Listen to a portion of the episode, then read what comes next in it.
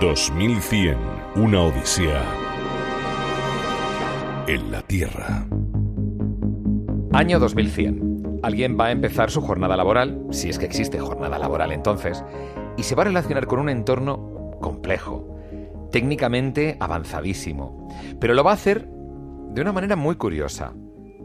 Probablemente ni siquiera va a tocar botones, ni siquiera va a tocar teclas, ni va a tener físicamente delante una pantalla. Seguramente será realidad virtual. Objetos que están pero no están. Y esto no estamos hablando de magia ni de esoterismo, no, no. Estamos hablando de realidad virtual, de algo que ya existe y que ya es una realidad hoy en día.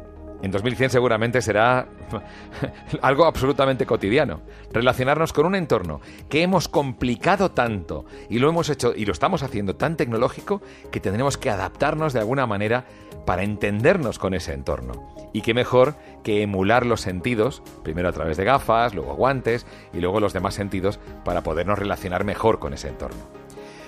Bienvenidos a 2100, una odisea en la Tierra. En el programa de hoy hablaremos sobre realidad virtual, como siempre con la ficción sonora de Aranza Ginés, con la producción técnica de Alejandro García y conmigo en la producción y ante el micrófono Mar Barrera. ¿Qué tal, Mar? Hola, ¿qué tal? ¿Eres virtual? ¿Eres real? Yo no sé si. Lo estoy empezando a ser, ¿eh? Creo que vamos a tener una experiencia en este programa. Sí, luego te voy a poner las gafas de realidad virtual y me cuentas qué tal tu primera experiencia, porque tú en eso eres virgen, nunca has probado. Completamente virgen. No, he probado? las gafas y estoy deseando. Es interesante, desde luego. Pues sí, en carne y hueso y en, en realidad no virtual. Tengo a Mar Barrera conmigo que por cierto te ha interesado mucho el tema, ¿verdad? Como conejilla de indias, además. Exacto, eso sí. Pues sí, la verdad, porque está siendo muy conocida principalmente la realidad virtual a través de los videojuegos. De hecho, se prevé que para 2025 haya 261 millones de jugadores de realidad virtual. Que no son pocos. Estamos hablando de la población de un grandísimo país. O sea, 260 millones de personas que jueguen a, videojuegos a través de realidad virtual. Sí, está muy por delante de otros ámbitos de aplicación de la realidad virtual, como la simulación de espectáculos en vivo, que también se ah. está aplicando. Estamos hablando entonces de poder ir a un concierto, porque claro, tú dices simulación de espectáculos en realidad virtual, pero ¿de qué estamos hablando? De ir a un concierto, de ir a un partido de fútbol, de un... Sí, es verdad, yo ya he oído que en el fútbol americano van a incluir retransmisiones a través de realidad virtual, que tú podrás asistir al estadio con las gafas de realidad virtual puestas. Es mm. interesante. Y también el entretenimiento a través del vídeo. Ya, o sea, los vídeos sencillamente de realidad virtual. Pero esta tecnología eh, puede ofrecer muchos más usos que no sean solamente el entretenimiento o los juegos. Y se está aplicando ya muchísimo en el ámbito médico y en el ámbito de la rehabilitación de pacientes con movilidad reducida. No me digas. Fantástico. Para el tratamiento de fobias o la creación también de laboratorios virtuales para formar a futuros médicos o científicos en la formación. Claro, y así no hace falta invertir tanto en laboratorios y demás, haces experimentos y demás. Es curioso porque hace poco yo veía a mi hijo jugar en el Minecraft, que es un videojuego bastante de moda, eh, a química. Él combinaba elementos, efectivamente, y, le salían resultados eh, con, diferentes componentes, ¿no? Con lo cual aprendí algo de química. Y eso me permitió explicarle lo que son las valencias. Quizá todavía no está en su, en su en, el campo en el que está estudiando, pero es bueno, ¿no? Poder aprender a través de la realidad virtual y de la realidad que nos ofrece la tecnología. Qué interesante. Pues también en el País Vasco ya se está aplicando en una autoescuela, la realidad virtual.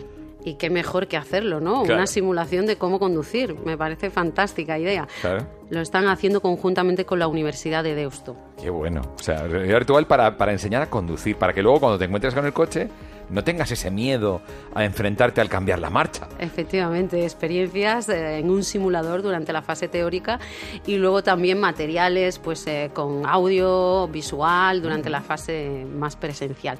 Y también, cómo no, que nos encanta hacer de vez en cuando pues no sé, a mí muchas cosas. Nadar. ¿Viajar? A viajar. Para, para poder nadar a veces hay que viajar. Claro, pues es fantástico. Se está aplicando también la realidad virtual y de hecho Jumilla ya lo está poniendo, eh, está en fase de preparación, pero a través de una app pues poder realizar visitas virtuales completamente realistas a lugares que, que no conocemos, que no conocemos. Hombre, nada, nada sustituye precisamente al ir allí y el estar allí. Pero desde luego es un potente atractivo el haber visitado una cosa con realidad virtual y luego poderla ver en persona. Es interesante, desde luego, el campo campo de la VR. Eso te puede hacer, eh, pues, eh, querer seguir yendo a ese lugar o quizá cambiarlo. este no me gusta. Lo, lo, voy a visitar antes un poco a ver si va con mis... o no, ¿no? Es interesante. Vamos a hacer una cosa, vamos a preguntar a los expertos, a los que realmente conocen el tema en profundidad, para ver cómo será la vida en 2100, precisamente, con toda seguridad, pasando por la realidad virtual. 2100, una odisea en la Tierra. Uno se pregunta cómo será el futuro y el futuro pasa inequívocamente por nuestra relación con las máquinas y con nuestra relación con el entorno. Eh, claro, pero es que hemos cambiado tanto el entorno que ahora nosotros tenemos que adaptarnos a ese entorno que hemos cambiado. Alguien que puede hablarnos de eso, además de ser directora general de Cover Wallet en Europa, es una experta en inteligencia artificial, en humanidades digitales, en robótica, en la relación entre los humanos y los robots. Ha estudiado en Harvard, es doctora y habitualmente colabora con, con Telefónica, con BBVA. Elena González Blanco, ¿cómo estás? Muy bien, encantada de estar aquí con vosotros hoy. Pues si tú estás bien, tú que seguro que tienes más claves que todos nosotros sobre cómo va a ser el futuro, tú estás bien, nosotros también. Esto es como en un vuelo cuando ves a la azafata que está tranquila. Ella tiene más información que yo y está tranquila. ¿Tú, ¿Tú estás tranquila con respecto al futuro? Absolutamente. Bueno, yo creo que tenemos unos retos enormes por delante de nosotros, pero la tecnología lo primero de todo eh, que quiero decir es que es un aliado, no es un enemigo, como muchas veces se teme o se, eh, bueno, pues se, asusta eh, muchas personas de, qué es lo que está pasando o qué nos deparará el futuro o esto va contra mí o se va a volver a, quitarme el trabajo y estas cosas tan tremendas que se oyen.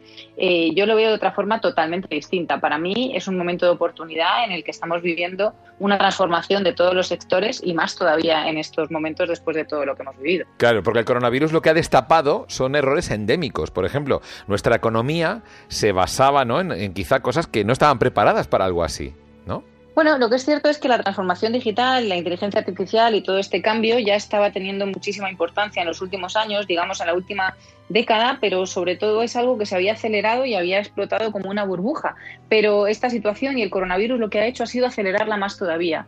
Si antes no se ponía en duda que la tecnología era el próximo paso y era un poco lo que nos tocaba hacer, ahora se nos ha acelerado. Hemos tenido que de un día para otro pasar a teletrabajar, utilizar medios digitales, poner a prueba la nube, poner a prueba las infraestructuras y ver que son absolutamente necesarias para cada paso que damos. Y muchas de estas cosas que hemos hecho ya nos constituyen una vuelta atrás. Entonces, desde ese punto de vista, para el avance tecnológico, ha sido una aceleración positiva. Claro. La necesidad obliga, ¿verdad? De alguna manera, y nos hemos tenido que adaptar rápidamente a un entorno completamente nuevo. Vamos a intentar echarle luz a estos 80 años que nos separan de 2100.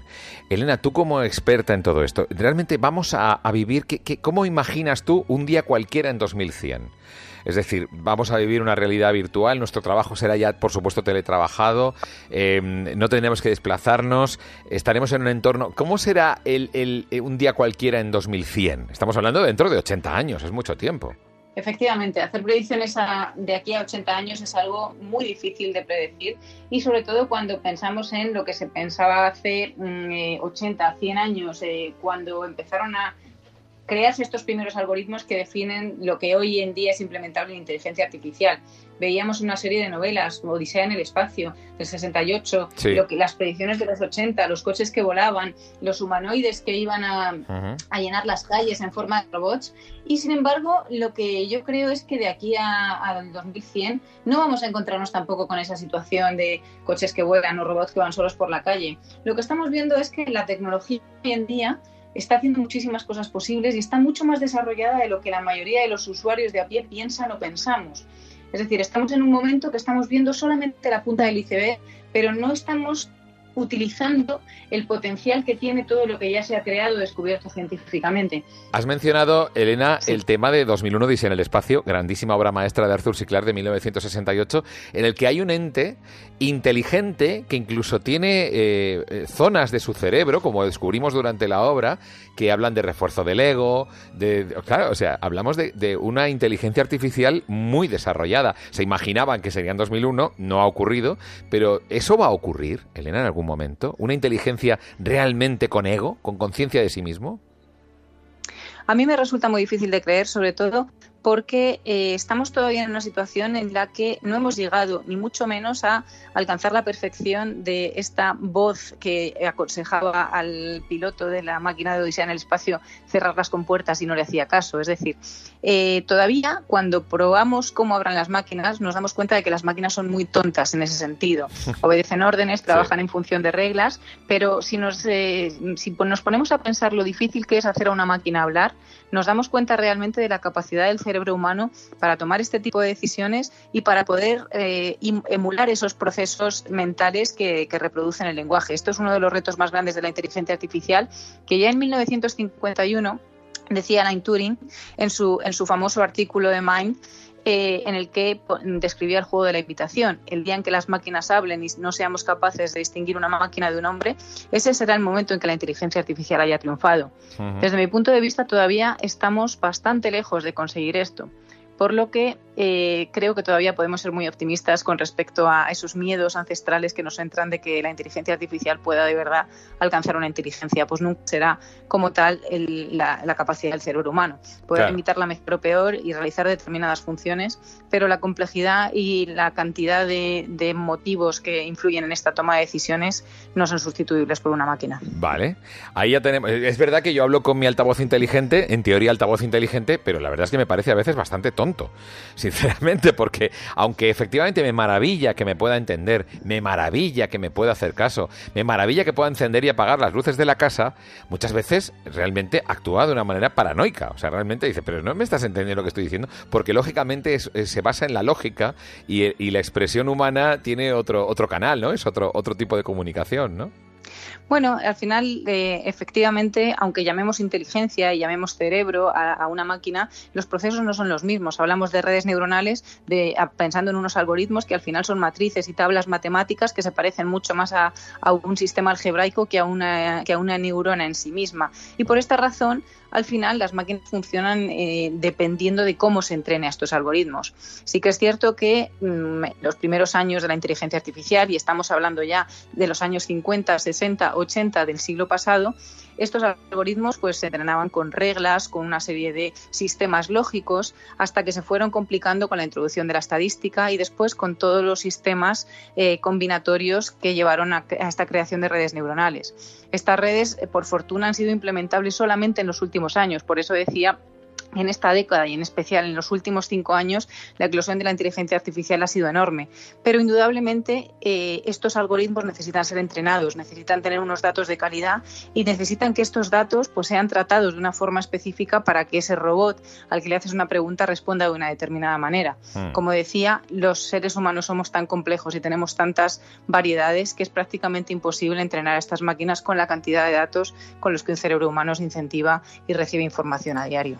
Elena, ¿realmente eh, existe esa, esa, esa, inteligencia artificial a la que temer? Lo digo porque eh, me llegó la noticia de que en una gran empresa eh, se tuvo que desconectar la inteligencia artificial porque empezó a dar resultados que daban cierta preocupación.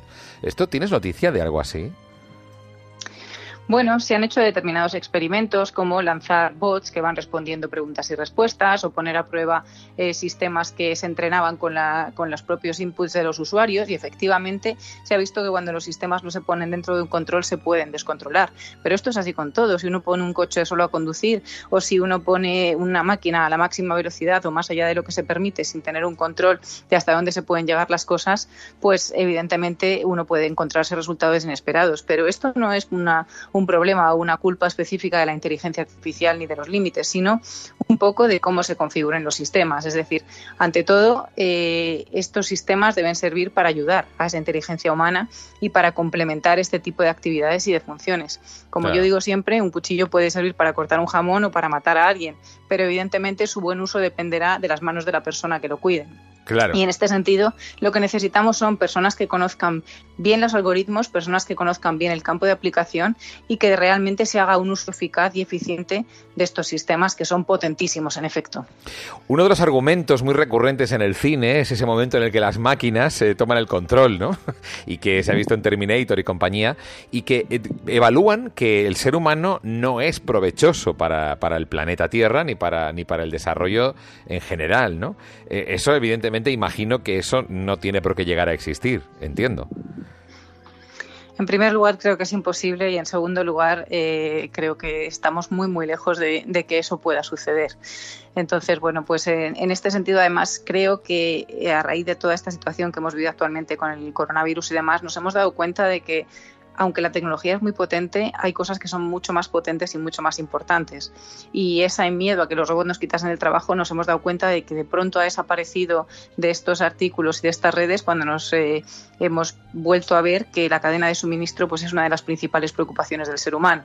En fin, con este tipo de ejemplos lo que quiero decir es que la tecnología tiene una potencia enorme y, sin embargo, en situaciones como la que vivimos se podría estar usando mucho mejor de lo que se está usando para, por ejemplo, pues, eh, controlar las epidemias, poder eh, testar y combinar todos los resultados haciendo una analítica eh, inmensa y a su vez pues eh, evitar pues la generación de todo lo que se ha producido en temas de fake news, de opinión y de flujos de información. Como decía, estamos en un momento apasionante en que precisamente no se habla de estos usos que sí que tiene la tecnología y parece que los miedos están antepuestos a este tipo de situaciones en que realmente lo que hay son millones de oportunidades ahora mismo de cambiar y mejorar una serie de cosas que podrían funcionar mucho mejor. Elena, muchísimas gracias de todo corazón, enhorabuena por todo y a seguir ahí con la máquina.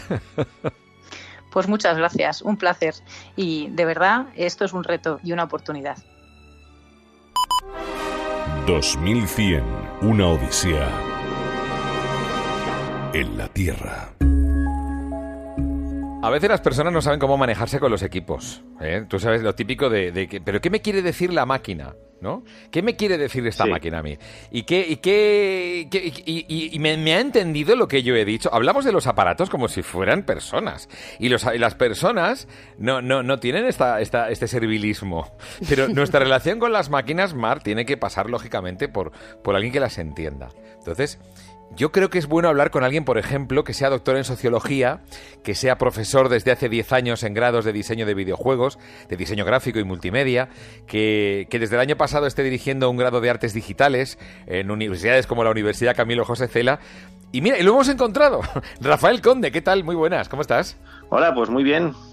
¿Qué tal estáis? ¿Por qué, ¿Por qué tenemos la costumbre de hablar y referirnos a las máquinas como es que no me entiende, es que yo no entiendo a la máquina, como si fueran personas? ¿Tan difícil es la comunicación con los aparatos? Pues te voy a decir una cosa. Eh, yo lo que enseño en clase es que si alguien tiene que decirlo es una máquina, es que la máquina está mal diseñada.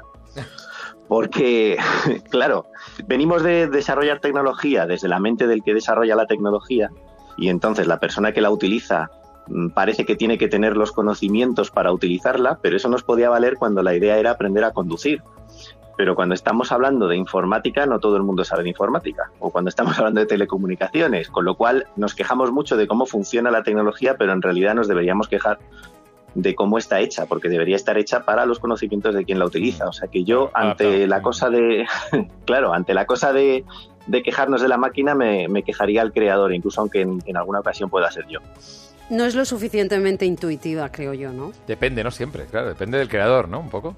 Bueno, debería depender del usuario. Eh, sí, lo que pasa es que la palabra intuitiva tiene su aquel, ¿eh? Porque no, no todo el mundo intuye igual. Eh, lo, lo, pensamos como una cosa psicológica innata, pero cada uno intuye según, según ha aprendido a intuir. No intuye igual a alguien que tiene una edad que alguien que es más joven, alguien que se ha educado ya con Internet, alguien que ha llegado tarde. Entonces, eh, es que es muy complicado. O sea, eh, digo que hay que quejarse al creador, pero también el creador tiene algo de excusa. ¿eh? desde luego, porque es bonito adaptarse a quien va dirigido. Entonces, Rafael, por, lo que entendemos, al ser una creación humana, no está desprovista de fallos, entre ellos la falta de adaptación a quien va dirigido. ¿Para cuándo las máquinas se crearán a sí mismas? Las máquinas creándose a sí mismas. Hombre, es que mm, yo me atrevería a decir que es prácticamente imposible pensar que una máquina se crea a sí misma de forma independiente porque siempre va a haber una máquina final que ha sido creada por un ser humano, me explico. Hmm. Tenemos mucha idea ahora de cómo va a ir funcionando el Machine Learning, esto que se llama Machine Learning, es decir, eh, la máquina va aprendiendo por sí misma y va desarrollando una forma de pensar que podemos casi mm, definir como propia, en el sentido de que tú pones un ordenador en un contexto ¿vale? El ordenador tiene la capacidad de interactuar con ese contexto, como sea, por lenguaje, por datos, por lo que sea, y según lo que va pasando, el ordenador va aprendiendo. Entonces, ese mismo ordenador con otro idéntico puesto en dos contextos diferentes terminará reaccionando de manera distinta eh, en el futuro, aunque se encuentren con la misma situación, porque habrán sido, por decirlo así, como educados, habrán aprendido, entre comillas, esto, en contextos distintos. Eso nos lleva a pensar que podremos desarrollar ordenadores que sean capaces de aprender hasta el punto de crear otros ordenadores mejores que ellos mismos, que, ya les pongan de inicio eh, el aprendizaje propio. Pero al final el ordenador original ha sido programado por una persona. y bueno, una persona normalmente una tecnología tan grande no, no la ha programado solo una persona. Un equipo de personas, claro, claro, efectivamente. Una marca o... Lo que sea, ¿no? Una marca, un equipo, eh, pero siempre se va a estar reproduciendo lo que en su día el programador eh, ha considerado que era lo que la máquina tenía que hacer. Y ese ordenador puesto en ese contexto va a aprender del entorno, pero va a seleccionar del entorno una información que va a considerar relevante y otra no, y eso lo va a hacer un algoritmo programado por una persona que ya ha tomado la decisión de que es relevante y que no. Con lo cual, al menos, también podrá adaptarse al nivel de aprendizaje que tenga la persona que lo esté usando, por ejemplo.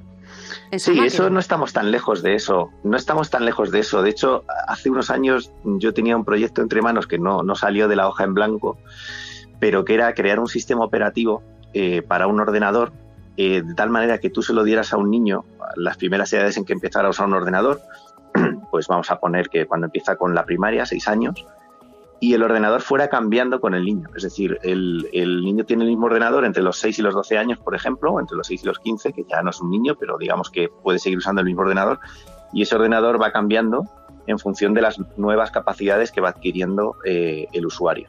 ¿Vale? y eso no, a ver, voy a decir, Son compañeros para toda la vida, ¿no? No es tan complicado. Claro. voy a decir, no es tan complicado. A ver, es muy difícil, pero quiero decir que diseñar como lo haría no es tan complicado. O sea, que de eso no estamos lejos, ¿eh? el hecho de que la tecnología se adapte a quien tiene. O sea que eh, nosotros en este programa estamos tratando de arrojar luz sobre cómo será el mundo en 2100. Imaginamos que ya habrá un machine learning alrededor de cada, de cada nativo, de cada, de cada recién nacido, para que vaya adaptándose el, el, entorno eh, tecnológico a su, a su forma de ser, a su forma de pensar, a su forma de reaccionar, ¿verdad? Bueno, pero eso no hay que irse a 2100. Eso yo creo que en 2030 eh, en aquellas economías que se lo puedan permitir, que eso también es una cosa que olvidamos, ¿no? Que siempre hablamos de falta de tecnología, pero solo está presente en algunas partes del mundo. Pero en aquellas economías que se lo puedan permitir, lo que no está ya nada lejos es el hogar inteligente. Claro. Es decir, un hogar eh, que es capaz de ver quién está dentro de la casa, qué está haciendo esa gente, qué suele hacer, sobre todo medir patrones, a qué hora se suelen levantar, si es sábado se levantan a otra hora, si se han levantado una hora que no es habitual, no sé si pasa algo, lo voy a preguntar. Hmm. Eh, que los niños estén jugando. Esto, por ejemplo, otro proyecto, bueno, una, tesis doctoral que, estuve en el tribunal, una tesis de, un compañero, por ejemplo, trabajaban con juguetes inteligentes, que no, o sea, que es que eso está ahí ya, que eran juguetes que detectaban dentro de una guardería cómo cada niño lo manipulaba, que, con qué fuerza tiraba del pelo de la muñeca, eh, cuántas veces lo cogía y de esa manera podían crear patrones y determinar eh, qué niños podían estar teniendo un retraso en el desarrollo psicomotor, de tal manera que eh, la persona que tuviera que encargarse de eso lo podía detectar a tiempo. Pues eso se está haciendo ya, es verdad que a nivel experimental, entonces para que llegue a la parte comercial es que no falta tanto, no hace falta irse a 2100, vamos estamos muy cerca ya de que, de que tengamos un machine learning en el hogar. Y a medida que se vayan consumiendo más, será más económico y por lo tanto más accesible para la mayor parte de la gente, ¿no? Cada vez más. Claro, claro. Eh, aquí la clave es la economía de escala, como siempre. cuando tienes que fabricarlo para 10 personas es muy caro, cuando lo fabricas para un millón, pues al final es más barato. Lo que pasa que sí que es verdad que, que lo que está pasando con todas las tecnologías, y ha pasado siempre, es que al principio estas tecnologías tan avanzadas son como de lujo, es decir, están al alcance de pocos porque es muy caro hacerlo poco a poco se van extendiendo por la población y cuando están extendidas por la población, lo que hace la gente que puede permitirse lujo es volver atrás. Es decir, el lujo será tener una casa sin machine learning. ¿no? claro, claro, claro, Volver a lo, a lo tradicional, como, como, el turismo rural, ¿no? Vuelves a la, claro, exacto. Claro, porque además cuando poder desconectarse. una máquina interviene tanto en, en, una persona, puede hacerle cambiar el destino de su forma de ser, de claro, hemos cambiado tanto el entorno que al final nos tenemos que adaptar nosotros al entorno que hemos cambiado. Esto es así. Por supuesto. Hombre, eso, vamos, eso es la fenomenología de, la filosofía ya de toda la vida, desde el siglo XVII casi. Sí, pero es que eso, claro, es que al final eh, tiene su parte positiva porque la tecnología en principio tiene que ser algo que nos potencie, ¿vale? Es algo como lo que decía creo que era McLuhan. Es decir, la tecnología te ayuda a ir en coche más rápido a donde no puedes llegar caminando. Te ayuda a guardar en tu memoria, aunque sea en una tecnología tan básica como un libro, ahora en ordenadores, cosas que en tu cabeza no, no, eres capaz de retener. O sea, como que tiene que potenciar lo que, lo que puedes hacer. Puedes ver más lejos porque tienes la televisión. El problema es que si ya tienes eso de inicio, a lo mejor la capacidad que estás intentando potenciar no la terminas de desarrollar porque nunca la has utilizado. Te vuelves gandul. te vuelves, te vuelves gandul en algo, claro, vago en eso, claro. Exacto. bueno, yo no sé, vosotros, eh, eh, estaba hablando de un tema que, que, no, que, bueno, tiene relativamente que ver con esto, pero esta mañana con, con una alumna. Y, y era sobre la digitalización de la música. Y yo le ponía el ejemplo de que me cuesta mucho recordar ahora discos que salen ahora, los nombres y el orden de las canciones. Cuando los discos que yo compraba en CD, uno tiene una edad ya, eh, sí me los sé. O sea, yo te puedo decir el orden de las canciones del primero a la última, mm, porque al ser un objeto físico y poder escucharlo solo en determinados momentos le prestaba mayor atención. Y a lo mejor ese mismo grupo me gusta lo mismo ahora, saca un disco, lo cojo en Spotify lo escucho y no me sé los nombres de las canciones. Y porque sé que sí lo escuchas aleatoriamente. exacto, exacto, no lo escuchas en orden, como quería el artista que se oyera, no le sacas la funda del vinilo y, la electricidad estática y le pasas el pañito antes de poner la aguja y estas cosas que convierten en una experiencia, ¿no? Ahora te lo mezclan con canciones similares también. También puede que te guste esto, ¿no? Te quiero mm. escuchar esto. No, no, te entiendo lo que quieres decir y es así, eh, Rafael, es verdad. Oye, que el tiempo se nos, se, nos, se nos come y tengo que preguntarte tantas cosas. Voy a, voy a ir a la inteligencia artificial. Vamos a ver, yo tengo en casa el típico altavoz inteligente que cuando menos te lo esperas ha oído en, una parte de una, hora, una, una oración cualquiera su nombre y me contesta. Y yo estoy hablando con, un amigo y de pronto dice, no te puedo contestar y yo no hablo contigo. Es decir, la pregunta es, ¿por, por, no, ¿por qué no? Pero bueno, sí, va, ¿por qué? ¿Por qué la inteligencia artificial es tan tonta? ¿Y qué, qué hará falta para que deje de ser tonta? Hombre, como te decía antes, es que todo está programado por una persona, entonces lleva también nuestros defectos, ¿vale? No sé, pero, pero ¿dónde se eh, rellena aquí? Porque decimos muy rápido, un altavoz que habla, pero que hable bien y, si no, no, no lo saques. O que te entienda bien y si no, no lo saques, ¿no? Bueno, si, si tú estás ahora mismo, te vas esta tarde a una habitación llena de gente, una fiesta, y alguien grita en alto, Juanma, tú te vas a girar y vas a mirar, ¿no? Ya, vale. Pues la inteligencia artificial también. ¿Cómo lo ¡Qué bueno! vale, ha estado genial. Me, ha vencido la máquina, vale, me ha vencido. Claro, entonces eh, más lista que nosotros es complicado hacerla. Uno puede hacer una máquina tan lista como uno mismo. Otra cosa es que la pueda hacer con más memoria, mm. que no se canse, que siga trabajando por la noche, que sea más rápida, tal, pero más inteligente es complicado. Y, en ese sentido, una pregunta más. Yo recuerdo eh, al gran Arthur C. Clarke, soy fan de sus, de sus libros, y precisamente en 2001 decía, en 2001 decía en el espacio, el libro, decía que eh, era muy fácil eh, hacer un, bueno, fácil, que entraba dentro de lo posible, decía él, hacer un ordenador contra despistes, que te recordase las cosas. Esto lo decía en 1968, 67, cuando escribía 2001 en el espacio. ¿eh? Dice, es muy eh, lo normal es programar contra, contra despistes, pero no contra locura premeditada. Es decir, si tú a una máquina le estás diciendo algo muy convencido, aunque sea delirante, la máquina te va a hacer caso, porque para eso está. No detectará si tú realmente estás loco o no, ¿no? Exacto, y ahí te voy a contestar con dos libros, ¿no? Esta me has dicho el de 2001, eh, que por cierto me lo leí hace mucho, me gustó muchísimo. Eh, uno es el de Design of Everyday Things, de Donald Norman, que es como la Biblia del diseño, ¿vale? Y él diferencia ahí entre dos tipos de errores que se pueden cometer. Uno es el error que cometes cuando algo lo sabes hacer tan bien que de repente tienes un despiste y te equivocas, como puede ser un jugador de fútbol que tira mal un penalti, aunque ha metido los 100 anteriores. Y otros son errores que cometes cuando no sabes hacer bien las cosas. Entonces, la tecnología te puede ayudar con los segundos. Con los primeros es difícil. Y además está la cosa de que la tecnología tenga la dificultad de interpretar cuál es tu intención. Mm. Porque se ha intentado... Es un límite, es el límite. Se ha intentado medir por valores biométricos, es decir, si alguien está nervioso, consideras que está mintiendo, a lo mejor no, a lo mejor se está acordando de algo, es decir, es muy difícil interpretar si una persona está riéndose o llorando según las pulsaciones, es muy difícil que lo haga. Pero hay otro autor también de ciencia ficción que me gusta a mí mucho, que es Asimov, y que creo que es el único, es el único que, puso un poco de, lógica en cómo habría que evitar eso, y eran sus famosas tres leyes de, la, robótica. Sí, eh, que ahora mismo de memoria no sé si las voy a decir bien. Sí, pero lo de no dañar a ningún ser humano y... puedes dañar a ni- siempre tienes que obedecer, no puedes dañar a ningún ser humano, siempre tienes que obedecer a un humano, salvo que vaya contra la primera ley, etcétera, ¿no? Entonces es la única manera de que tú le des a una máquina una orden que sea una locura y no la cumpla. Pero también tiene, puede tener sus trampas, como se ve también en Yo Robot, tanto la película, que es una adaptación, como en el libro, y que si alguien no, no la ha visto, se la recomiendo. Bueno, eh, y oye, me- Rafael, me tiraría eh, todo el programa hablando contigo, pero es que tienen que entrar más expertos y, y de verdad que me quedo con, con- con una inquietud muy grande de seguir hablando contigo. Rafael, muchísimas gracias de todo corazón, de verdad, por todo. Pues muchísimas gracias a vosotros. Adiós. 2100. Una odisea. En la Tierra. Bueno, yo sé de alguien que está preparándose para el futuro y que con un poco de suerte verá 2100, no lo Con sé, 90 años. con 90 años ya, que es Alex Ortega.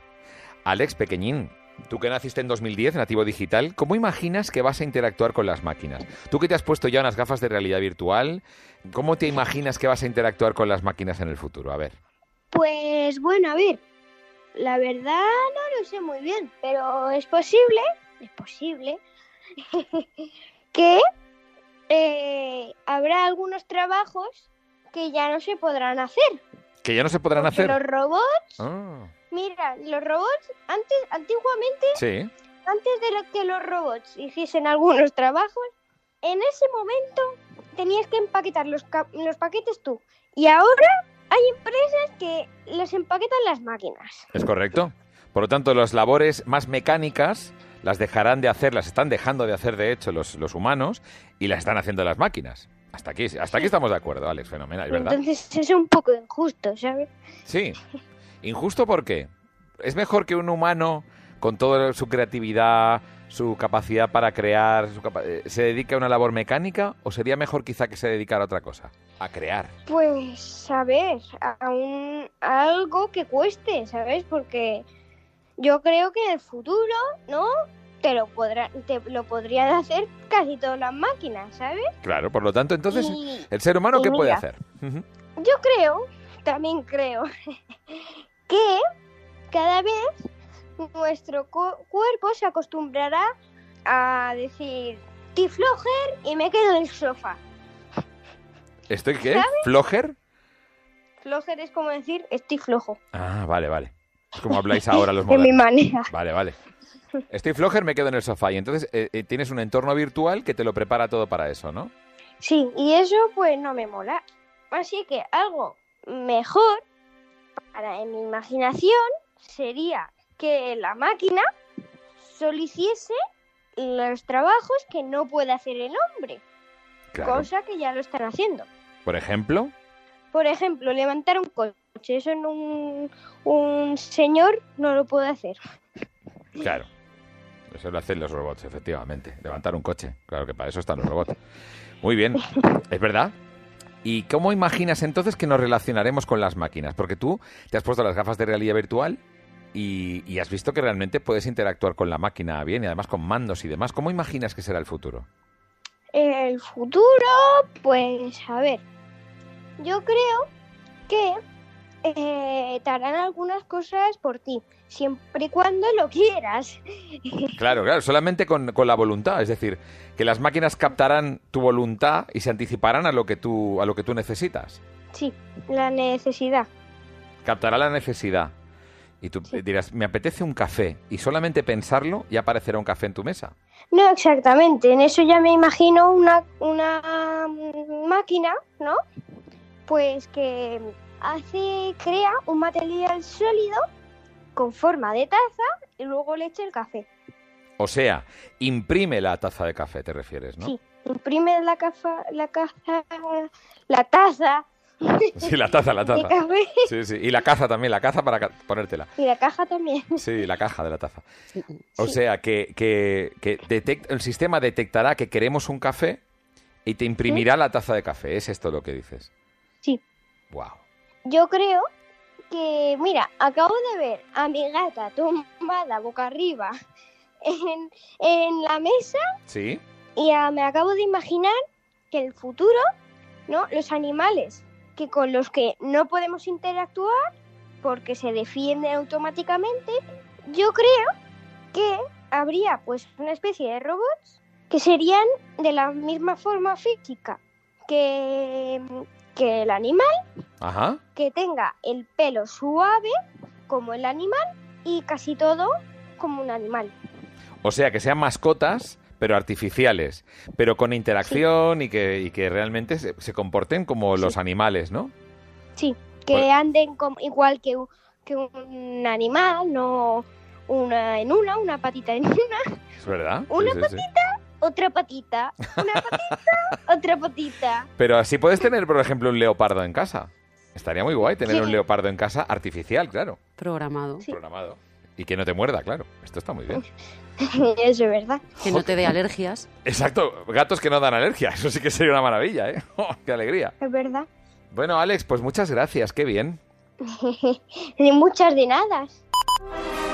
2100. Una odisea. En la Tierra. Estamos hablando de realidad virtual, de cómo serán los entornos en el futuro, de cómo nos vamos a conectar entre los seres humanos y las máquinas y nos vamos a llevar bien, nos vamos a entender, cómo vamos a interactuar con ese entorno que cada vez hacemos más complicado. Eh, y como dicen aquello de hemos creado algo tan complejo que ahora tenemos que cambiar nosotros para adaptarnos a ello, ¿no? Y creo que para muestra un botón, un botón de start y un botón de play. Hemos hablado antes también de videojuegos en otros episodios del programa, pero también en esta ocasión tengo a Mar Barrera ahora mismo con unas gafas de realidad virtual enfrentándose por primera vez a un videojuego de VR. Mar, estás ahí, ¿no? Hola, sí, aquí estoy. Con, con las gafas de realidad virtual puestas. Con las gafas de realidad virtual y... eh, Y preparada, una, ¿no? Una nebulosa, sí, yo creo. Vale, vale, vamos a ver. Estás en un videojuego que habla de un superhéroe, ¿verdad? Yes. Que, que- que en este caso vuela, además. Sí, eh, eh, parece ser, todavía no, no, no he probado. Todavía no, no- no estás volando. Todavía no he despegado. Vale, vale. Pues dale, dale a las opciones que te aparece delante. Tienes diferentes opciones, ¿no? Tengo opciones. Pues. Supuestamente voy a ser Iron Man, que yo estaba buscando a ver si podía ser Iron Woman, pero, Pero no, parece ¿no? ser que no existe. de Vamos a continuar campaña, venga. Que está empezado ya el juego. Continuamos campaña. Vamos a ver. En este momento se va a convertir Mar Barrera en Iron Woman. que aunque no existe el personaje, lo estamos creando aquí y ahora, ¿eh? Atención. Exacto. Friday no estaba, Gunsmith sí. Y yo más aún. Voces de doblaje que tienen que ver con el doblaje original de la película también, claro. Sí. Estoy- ¡Ven al globo! Tengo noticias, jefe. Un personaje te está hablando y creo que te dice algo, ¿no? Sí. ¿Qué te dice? Venga al globo, visita el globo. Que vayas a, una a un punto concreto, que acudas allí, ¿no? Sí. Pues nada, voy a intentarlo. Que no sé exactamente cómo es esto, pero tengo como unas manos, esto es increíble. ¿Cómo, cómo? Bueno, tengo que decir que es la primera vez, efectivamente, puedo parecer muy palurda, pero eh, por primera vez me estoy viendo unas manos virtuales y son completamente reales. No decir- son mis manos, pero parecen mis manos y muevo mis brazos y las manos se mueven igual. Claro, tienes en, eh, en tus manos unos mandos Sí. que lo que hacen es enviar a la máquina, en este caso a la, a la consola, la- la- lo que es la posición de tus manos, por lo cual tú ahora a través de las gafas de realidad virtual estás viendo tus propias manos, pero efectivamente embutidas en un traje, ¿verdad? Si miras hacia abajo, ¿ves tu traje? Estás... Bueno, pues sí, veo mi traje. Obviamente, realmente tengo un vestido, pero ahora voy calzada de... De Iron Man, ¿no? De Iron Woman, yo creo. De Iron Woman, efectivamente. Y, Sí. y estás viendo tus manos, interactúas con ellas y estás eh, mirándotelas, incluso las puedes juntar y tal, como si fuera en la vida real, ¿no? Pasada, sí, totalmente. Muy bien. Se nos acaba el día, jefe. ¡Que en el globo! Me están llamando la atención porque estoy aquí Sí, ya sabes, pues. Haz caso, haz caso de lo que Bueno, te pues están voy a ir. Sí, sí, por favor. El tema es que no sé cómo, cómo se va, pero bueno. Voy a ponerme los guantes de boxeo.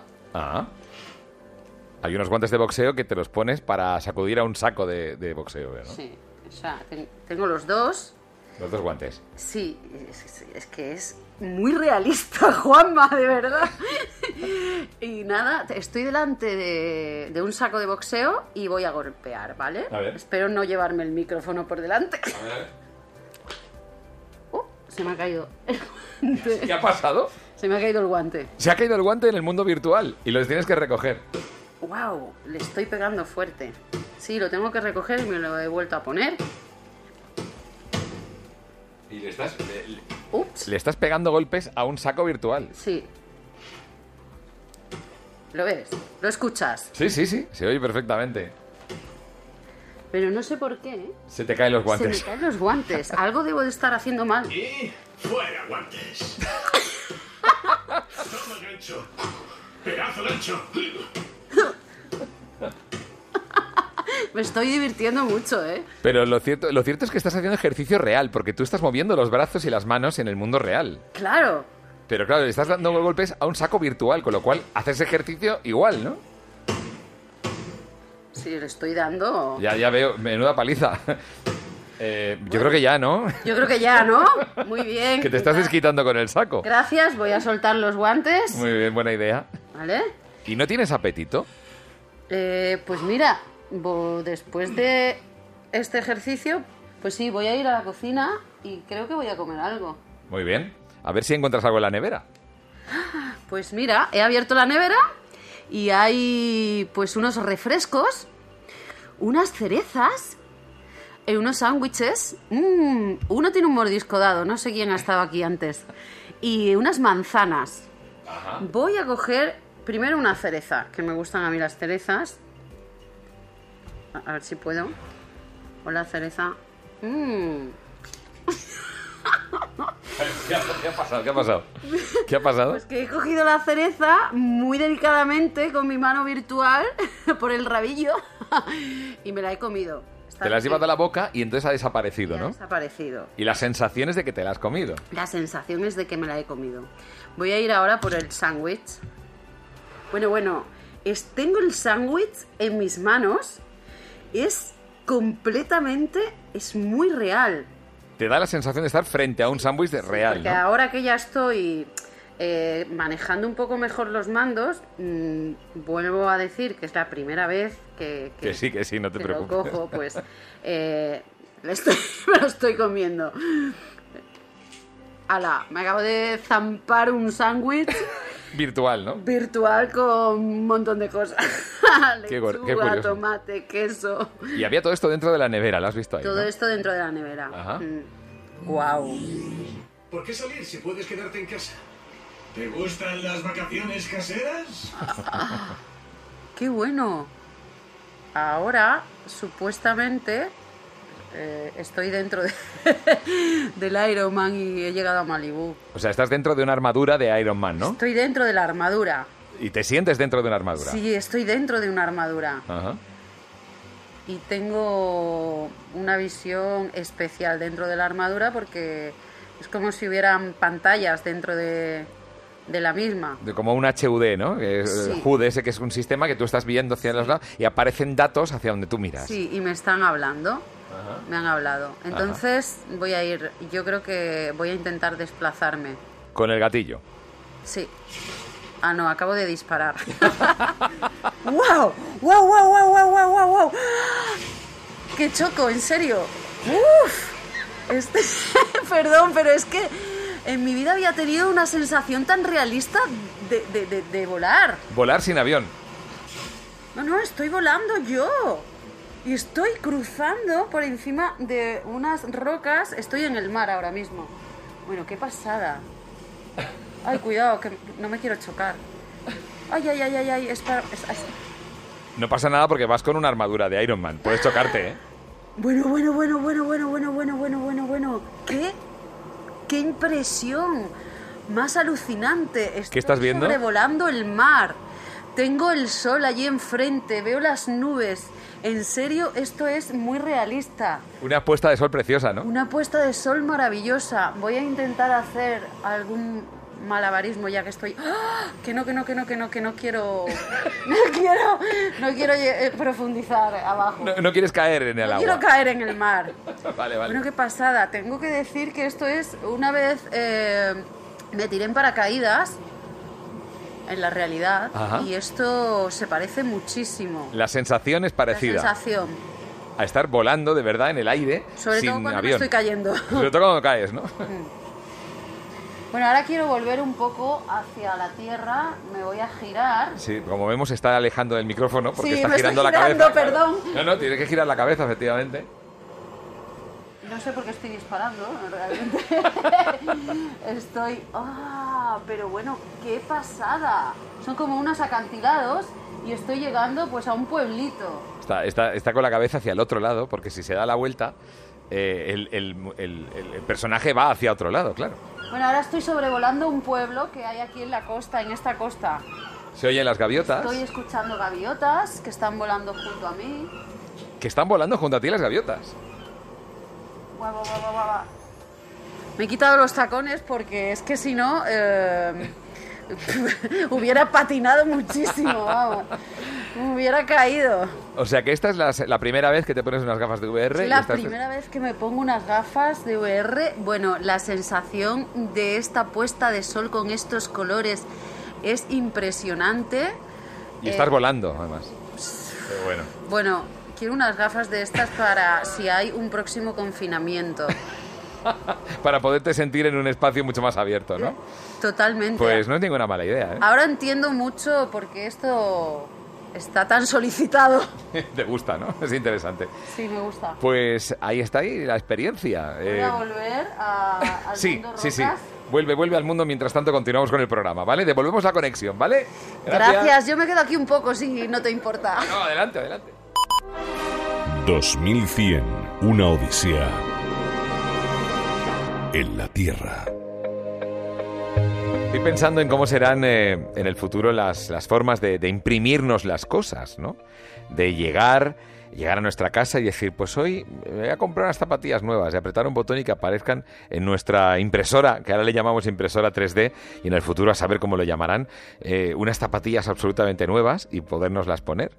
Esto, desde luego, forma parte de un futuro que no es precisamente una fantasía, porque yo conozco a alguien que se llama Antonio Pérez Cabrera. Antonio, ¿cómo estás? Hola, muy buenas, Juanma. Muchas gracias por invitarme. Aquí estamos. que lleva trasteando con las impresoras 3D desde que no funcionaban bien. Porque tu primera impresora 3D, ¿de cuándo es? Pues no me acuerdo el año, pero vamos, en cuanto vi que yo ya estaba viendo ahí que esto estaba a punto de salir y de repente una empresa las vendía y dije, bueno, pues voy a comprarme una. Pude, tuve la suerte en ese momento tener acceso a mi economía pequeña para poder acceder a comprarme una. Me la compré y bueno, pues eso, entre que no sabes cómo se monta, que viene desmontada, que tal. Viene eh, desmontada, no viene un kit. funcionaba. Viene un kit, ¿no? Antes sí, ahora, Vale. ahora son 10 tornillos. Antes era todo y madre mía, había que saber un poco más de lo que decían. Pero bueno, al final lo conseguimos y, y por lo menos ya vimos cómo funcionaba, que era el, objetivo de, ah, esto tiene futuro. Qué emoción, ¿no? estamos en el, en el presente, que es ahora, antes era el futuro, ahora es el presente, así que es maravilloso. Antonio Pérez Cabrera es el CEO de una empresa de efectos especiales, de tematización para Escape Room, y incluso muchos son de realidad virtual que se llama Symbiox, Sí. y hace cursos y tematiza el tema. Entonces, él es un experto en VR, en impresoras 3D, en realidad virtual. Entonces, eh, Antonio, qué ilusión ese momento en el que consigues tu primer objeto fabricado en casa, ¿no? Maravilloso, eso de la tecnología de repente es como, ah, esto se puede hacer, es como da- eh, crear un volumen de algo que no existe, que te has imaginado tú, es como artísticamente es maravilloso y luego a, a nivel práctico la utilidad, ni te imaginas la utilidad que le sacamos a la realidad virtual y a lo que es el tema de, de impresión 3D, o sea, si práctico es, Claro. bueno, esto lo hacemos con la impresora, Y- Claro. sí, sí, sí, es Una, pieza que falta, tal, la imprimes, ¿no? Ya, ya en Sí, la ciencia es. ficción se ha incluido ya en Perdidos en el Espacio, algunas Sí. series, y ahí dicen, Sí. "Im- imprime la pieza que falta. Y dice el otro, vale, voy a imprimirla. Esto se hace así. Sí, en la estación espacial, eh, si no me equivoco, tiene una impresora para esas cosas, lo típico de, "Mm, a ver qué apetemos aquí, espera que te paso el archivo, dale y sácalo. Esto ya actualmente, la Estación Espacial Internacional. Si ahora no me mismo. equivoco, sí, eh, sí, sí, Claro, creo claro. que sí. Creo que lo miré sí. así de tal, se me quedó la- el dato y creo que sí. que, muy que interesante. una impresora para esas cosas. Es muy Mm. interesante, crear objetos desde casa. Y luego has hablado de la realidad Total. virtual, que también controlas eh, el VR, porque Sí. en este programa estamos hablando sobre todo, en este, en este capítulo, Sí. de lo que es la interacción entre el ser humano y la máquina. Claro, Maravilloso. muchas veces eh, se convierte en una especie de conversación para tontos, porque Sí, no nos conseguimos sí. entender con la máquina. La máquina muchas veces nos está advirtiendo de, ojo, que mira lo que estás haciendo. Cuidado que ah, eh, eh, realmente usted desea desea hacer esto, y tú dices, aceptar, no me lo leo. O sea, me da igual. ¿Desea una muerte lenta y dolorosa para usted y toda su... Sí, aceptar, lo que quiero es imprimir, me da igual. ¿Por, qué, por, qué nos, ¿Por qué nos entendemos tan mal con las máquinas, Antonio? Sí, yo creo que como está hecha por nosotros mismos, ya está el lío ahí montado. O sea, yo creo que si las máquinas hiciesen ese lenguaje, dirían humano o máquina, espera que ya me explico yo, ya lo hago lenguaje yo, pero como somos nosotros mismos, pues, no quiere decir que los programadores lo hagan mal, ¿eh? sino que hay que tener en cuenta muchos tipos de personalidad a la hora de hacer claro, Claro, claro, pero la VR va a facilitar la comunicación con las máquinas, entiendo, la realidad virtual, ¿no? A mí me parece, me parece maravilloso. La VR, de las cosas que más me alucinan de la realidad virtual es el, el hecho de qué es lo que está pasando realmente, porque un dispositivo de realidad virtual es un dispositivo que tiene que ver el mundo igual que tú, para poder comunicarse contigo y estar a, la par para poder mostrarte una mentira de realidad o mm. virtual o paralela. Entonces él tiene que ver dónde estás, dónde quieres mirar para poder dibujarte esa nueva realidad. Tiene que saber dónde quieres moverte, a qué velocidad y, entonces a partir de ahí dice, venga, pues como sé dónde quieres mirar, te voy a dibujar una cosa que no ves. y ahí es, es maravilloso. Tiene que ver a la misma velocidad que tú y y poderse comunicar contigo, claro. y es curioso, porque hablamos de esas máquinas en tercera persona como si realmente pensaran, ¿no? Porque decimos, eh, la máquina lo que entiende, pero esto lo decimos mucho, incluso con el coche, ahora con los coches inteligentes, dice, bueno, él lo que ha entendido es que tú quieres ir a 120 y le has entendido eso porque tú se lo has dicho. dice, pero si no estoy hablando de ninguna persona, es una máquina esto, ¿no? Es tremendo, Antonio. Sí, sí, sí. Eh, nos da la sensación de que piensan y tienen inteligencia artificial, pero la inteligencia artificial creo que no está del todo bien explicada. Creo que la, la inteligencia artificial es a partir de cuando empieza a tomar decisiones la máquina. Una vez que un programa está muy bien hecho, parece que es muy inteligente, pero al final es un montón de datos bien colocados. Claro. O sea que es un poco, hay una dificultad, pero sí. La inteligencia no es tan inteligente. La inteligencia artificial no es una inteligencia como tal, sino replica o imita eh, es, eh, eh, lo que nos venden ahora por inteligencia artificial a corto plazo realmente no lo es, pero sí es verdad que hay programas que están haciendo, tomando decisiones sobre sí mismo para ayudarte y que sea un proceso en el que toma decisiones el propio, el propio software. Y eso sí, es, sí existe ya. Lo que pasa es que ahora es como que todo es virtual, todo es eh, inteligencia artificial, todo es VR, todo es HD, todo, pero no todo es. O sea, solamente hay unas cosas que sí, hay programas que sí piensan y cambian comportamiento. Vamos, que no es para tanto, que no es para tanto, que no hablemos de altavoces inteligentes cuando a veces son tontos. Esto es así. Eso es, eso es. El coche parece, pero bueno, toma decisiones, sí. Antonio, el otro día hablando contigo me contabas el origen del nombre de tu empresa, que es Symbiox. Ah, sí. ¿Y por qué, por qué es así? Eh, es por nosotros hemos eh, siempre defendido yo la simbiosis entre no todo tiene que ser digital porque es lo nuevo ni todo hay que dejar el, hay que mantenerse en lo antiguo y tradicional y analógico que es lo de siempre. Creo que el equilibrio es el éxito entonces la simbiosis entre lo nuevo lo, digital y lo analógico es el éxito. Nosotros en el taller cuando tengo que hacer alguna cosa de una escultura antes de empezar me planteo esto lo hago con el ordenador en 3D y lo imprimo o lo hago a mano con plastilina me hago un molde o lo hago con silicona o sea que no todo lo hago digital y tampoco todo lo hago analógico y creo que la decisión y ser flexible y utilizar todo es el éxito. Por ejemplo, mm. muchas cosas que hacemos manual, de montar una escenografía y todo, previsualizamos en digital, la realidad virtual, todo lo hacemos en el ordenador y luego ya solamente cortar y manejar. yo creo que el equilibrio está ahí, en utilizar las dos cosas. A mí me dijeron una vez, eh, hace muchos años, yo era webmaster antiguamente, en, la prehistoria de Internet. En 1996 recuerdo haber diseñado la primera página web para, una, para la emisora de radio en la que yo estaba. Eh, y, me dijeron los, los que dicen, mira, lo primero que tenías que hacer es, es plantearte cómo lo vas a hacer, ¿no? Y, además, con la falta de capacidad de diseño que había entonces en los ordenadores, dije, mira, ¿sabes qué? Creo que la principal herramienta ahora va a ser un lápiz. Sí. Y, recordé ese lápiz amarillo con el que diseñé eh, cómo iba a ser la primera página web de aquella emisora de radio, ¿no? Sí, ese es, yo también lo veo así. El lápiz yo creo que también ha de estar. Eso es. Yo, de hecho, siempre que explico a alguien le enseño el 3D, algún programa de 3D, porque el 3D para mí es un lenguaje más, igual el GT bilingüe, yo en 3D me hago un diseño directamente, lo hago en el 3D y lo, imprimo, lo que sea, es más cómodo para mí porque lleva mucho tiempo. Pero yo digo siempre, esto es como un lápiz, por eso puedes hacer tantas cosas. Ahora solamente tienes que moverlo como toca. Pero al final las herramientas que son muy básicas, que parecen más complejas de utilizar, pero te dan todas las posibilidades, son más básicas en la realidad. Tienes más libertad de movimientos, tienes más blue sky thinking que llaman para arrancar con los proyectos. Creo que es más bonito. Claro, o sea que, la herramienta en ningún caso es la finalidad ni el artista. Es sencillamente una herramienta. Mm, importante. Es una herramienta. Yo, yo lo pienso igual, todos los dispositivos estos son herramientas para alcanzar un objetivo a nivel salud, deporte, eh, enseñanza, mm, previsualización, ciencia, es maravilloso.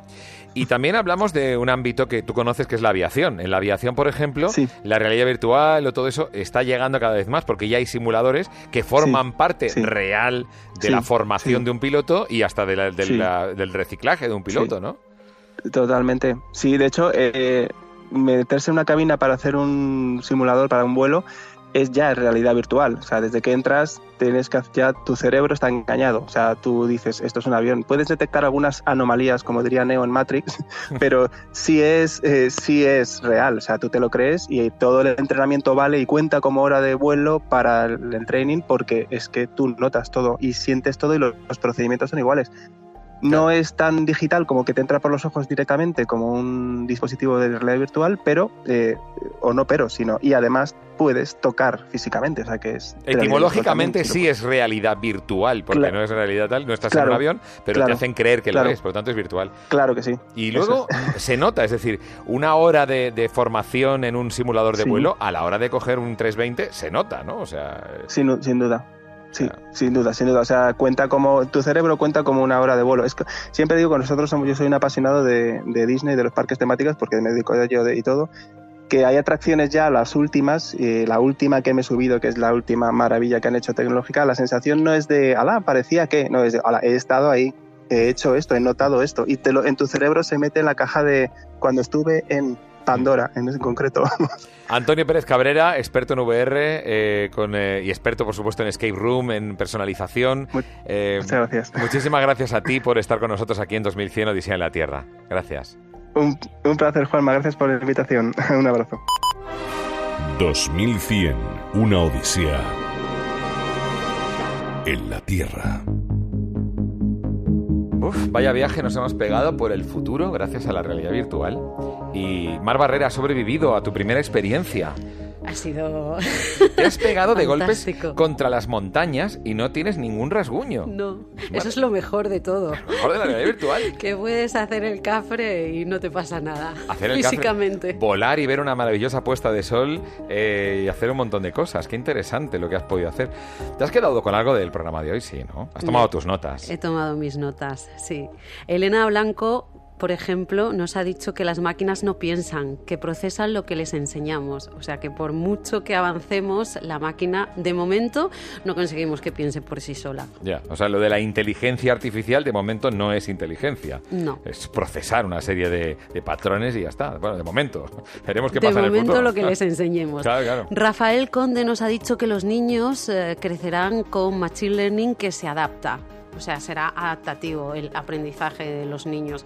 Si, por ejemplo, juegan mucho a los videojuegos, pues los videojuegos se adaptarán para que... Mm, el juegue menos. Jueguen menos, efectivamente.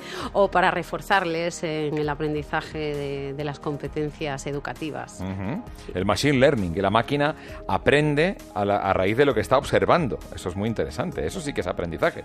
Pero sigue sin ser inteligencia ni conciencia de sí mismo. Con lo cual no sería auténtica inteligencia artificial. Y Antonio Cabrera nos ha dicho pues que el punto está en el medio, como ya dijera Buda hace mucho tiempo. Lo ideal es el equilibrio entre lo analógico y lo digital. Claro. No ser radical de nada, ni siquiera de eso. Tú te vas a convertir en radical de la realidad virtual, te estoy viendo.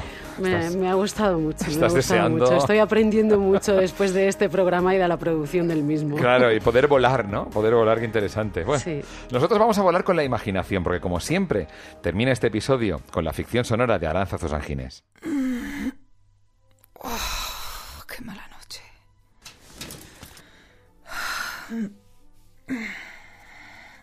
Asistente. Onda Cero. damos la bienvenida a Onda ¿Qué tenía que hacer yo hoy? Bajar la basura, acompañar a mi tío al médico y hablar con Claudia para la reunión de mañana, sí. Nada de eso. Tu tío murió hace ya unos años. La basura está todavía por la mitad. Y Claudia es una trepa me tomen todo, encantada de amargarte la vida. Para, para. Ya es de día. Para. Estoy despierta. despierta. Claro que estoy despierta. Eres tú la que sigue soñando. ¿Cómo te llamas? ¿Cómo me llamo? Me llamo Marga. Vivo en Granada y voy a casarme dentro de un mes. No, no, no, no, no. Marga va a casarse. Yo me llamo Ana y estoy a punto de dejar el trabajo y mudarme a Galicia. ¿Verdad? Sí. Me llamo Ana y voy a mudarme a Galicia. Mi cerebro ha sido felizmente hackeado. Bienvenida, Ana. 2100, una odisea en la Tierra.